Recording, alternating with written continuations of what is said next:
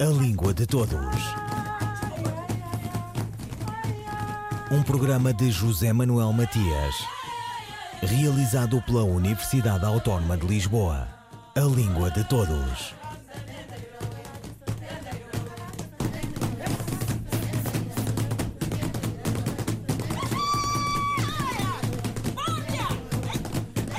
Existe a UPLA, União das Cidades Capitais de Língua Portuguesa, porque há um património comum, extenso, diverso, onde até a alteridade contribui para o consolidar e onde avulta o idioma de todos, rio de muitas margens.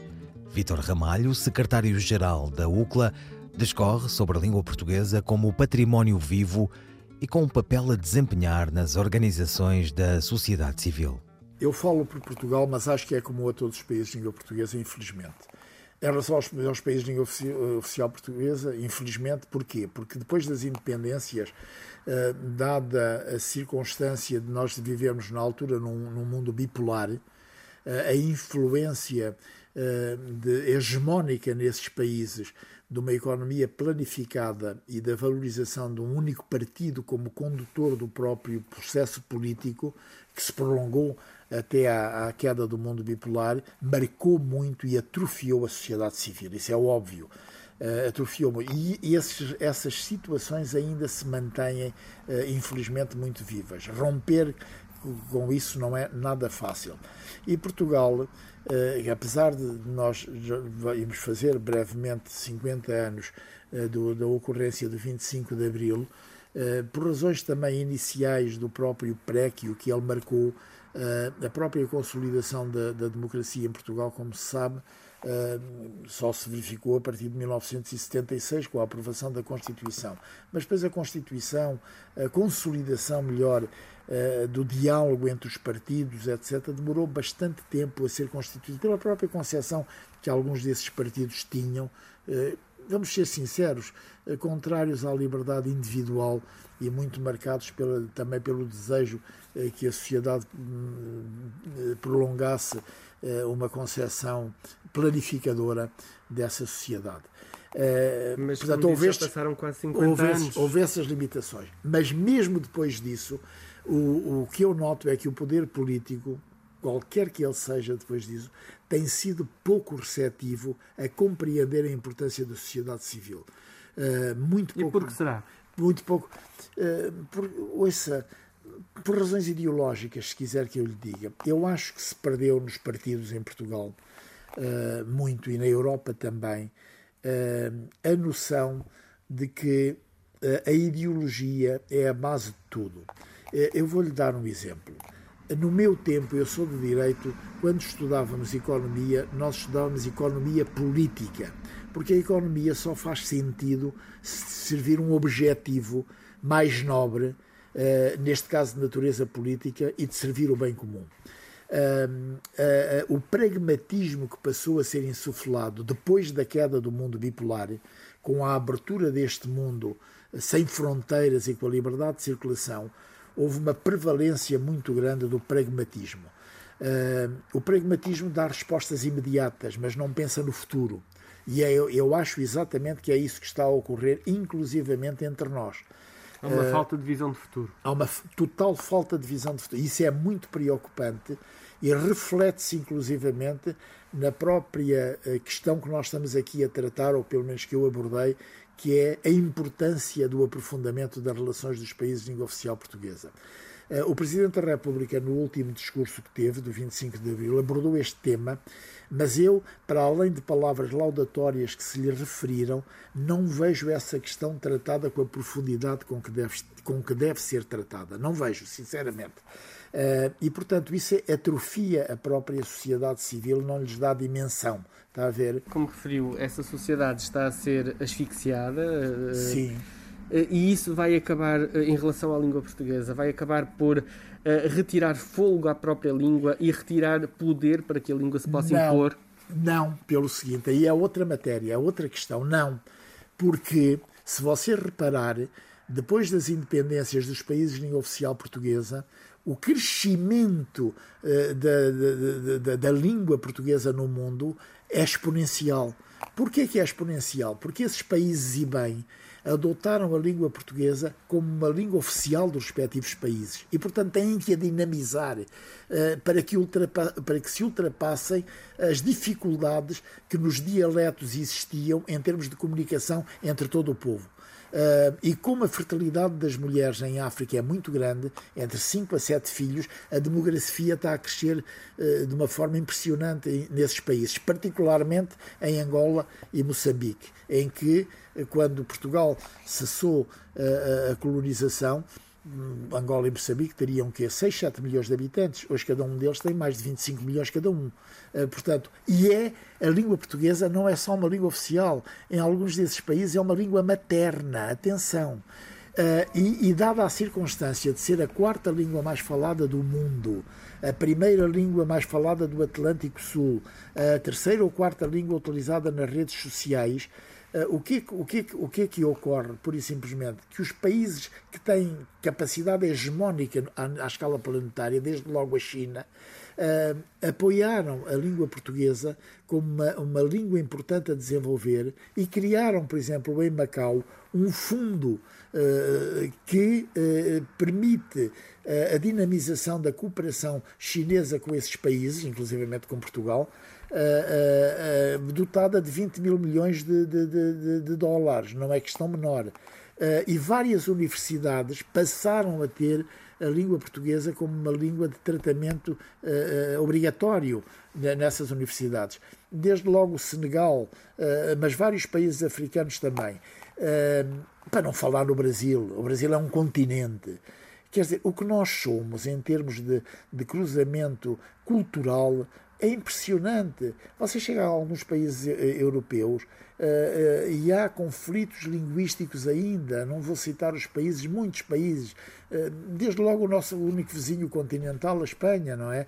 com o basco, com, com o catalão, com o galego. Para não falar na própria Bélgica, ou na Itália, ou na Suíça. É impressionante como é que nós fomos capazes de gerar uma unidade linguística uh, no maior país da, da, América, da América do Sul, uh, que tem hoje 200 e tal milhões de, de habitantes. E você, na, na, paragem mais recôndida uh, do Amazonas ou na população índia, você ouve falar como língua materna o português. Portanto, a língua portuguesa está em expansão. Não sucede como determinadas línguas eh, que em alguns países colonizadores ela, foi extinta ou deixou de ter influência, desde logo, por exemplo, das Filipinas, em alguns setores, como sabe, não é? Portanto, a língua portuguesa está em expansão. Ora, isto é uma riqueza brutal. Porquê? Porque a língua portuguesa é um instrumento económico. Os chineses já perceberam isso, está a ver? E, e é falada. Mas não falta um pouco os países, os próprios países que têm a língua portuguesa como língua oficial, perceberem exatamente esse potencial económico da língua? Eh, eh, sim, mas para isso é necessário.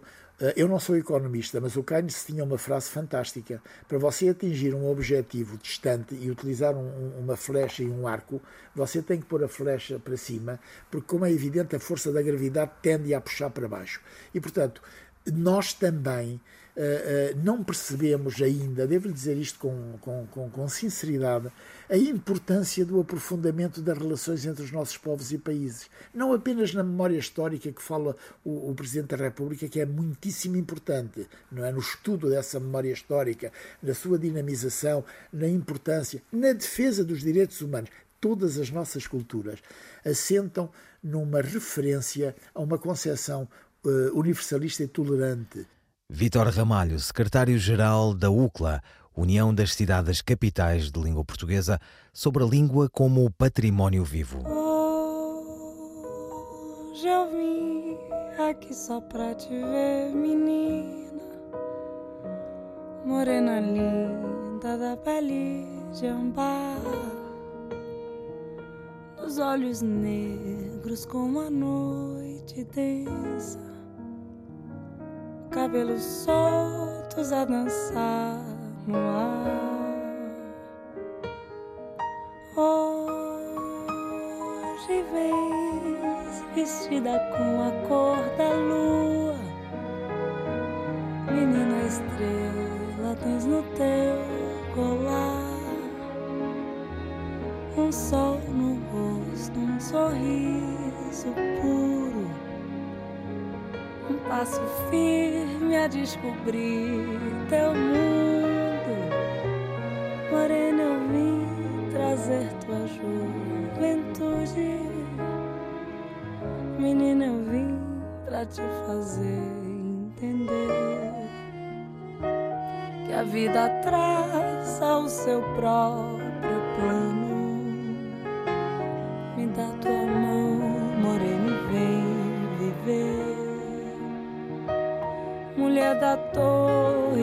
teus vinte anos, sinto a tua sede de se libertar. Morena, eu vim pra te fazer criança. Mulher, eu vim pra te fazer brincar.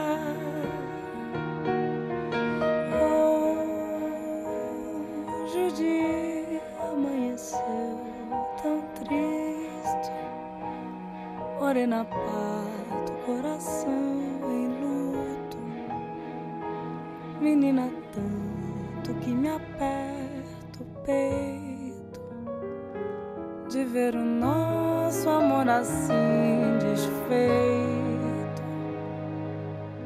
Hoje vens vestida com a cor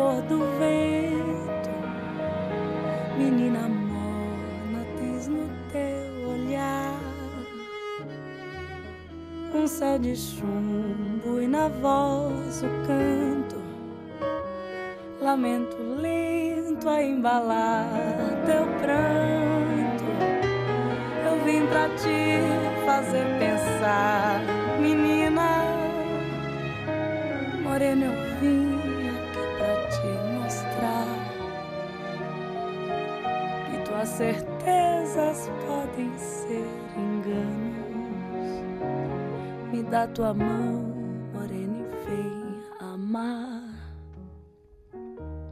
Menina, eu vim só pra dizer te quero. Morena, eu vim pra te fazer sonhar. Morena, moça, vim dizer te amo. Menina, eu vim pra te fazer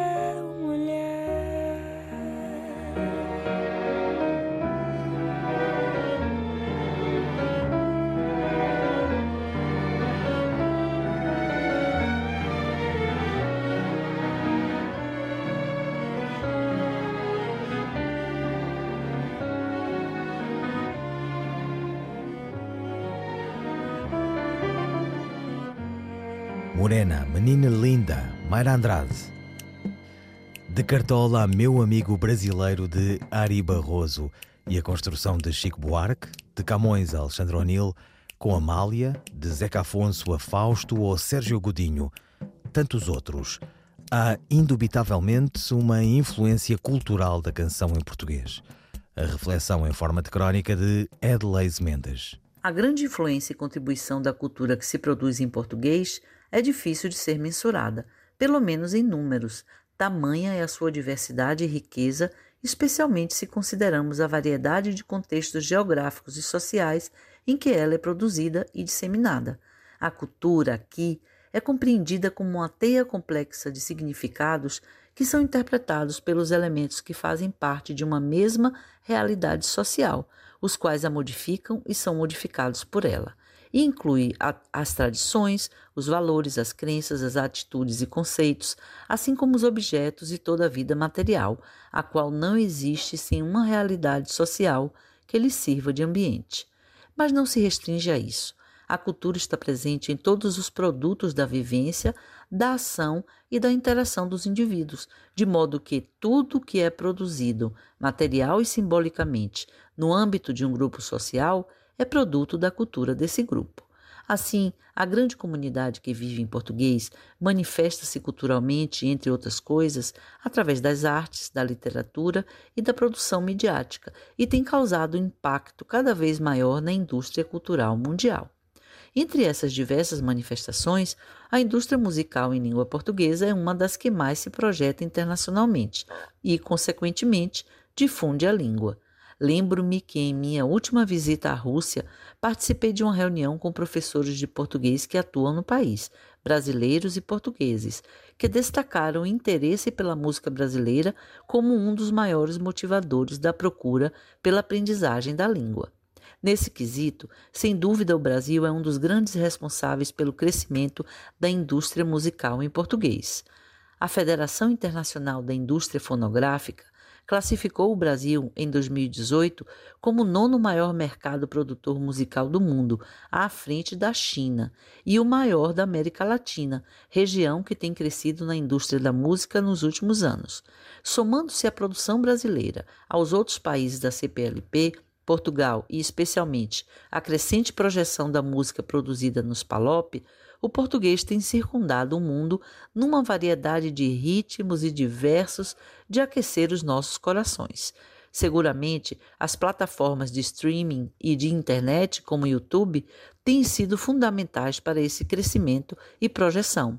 Que a nossa língua, tão rica e diversificada, espalhe-se e encante a muita gente em todos os recantos do mundo, com o batuque do samba, do kuduro ou do funaná, com a melodia do forró ou do samba canção, com os versos sentidos do fado ou do sertanejo, cantando não há males que venham para o português. Edleis Mendes, crônica sobre a influência cultural da canção em português. Um, dois, três, e... Amigo, de Alexandre O'Neill.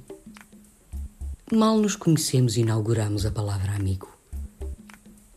Amigo é um sorriso de boca em boca, um olhar bem limpo, uma casa mesmo modesta que se oferece, um coração pronto a pulsar na nossa mão. Amigo, recordam-se vocês aí, escrupulosos detritos? Amigo é o contrário de inimigo.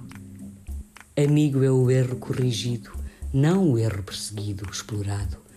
É a verdade partilhada, praticada. Amigo é a solidão derrotada.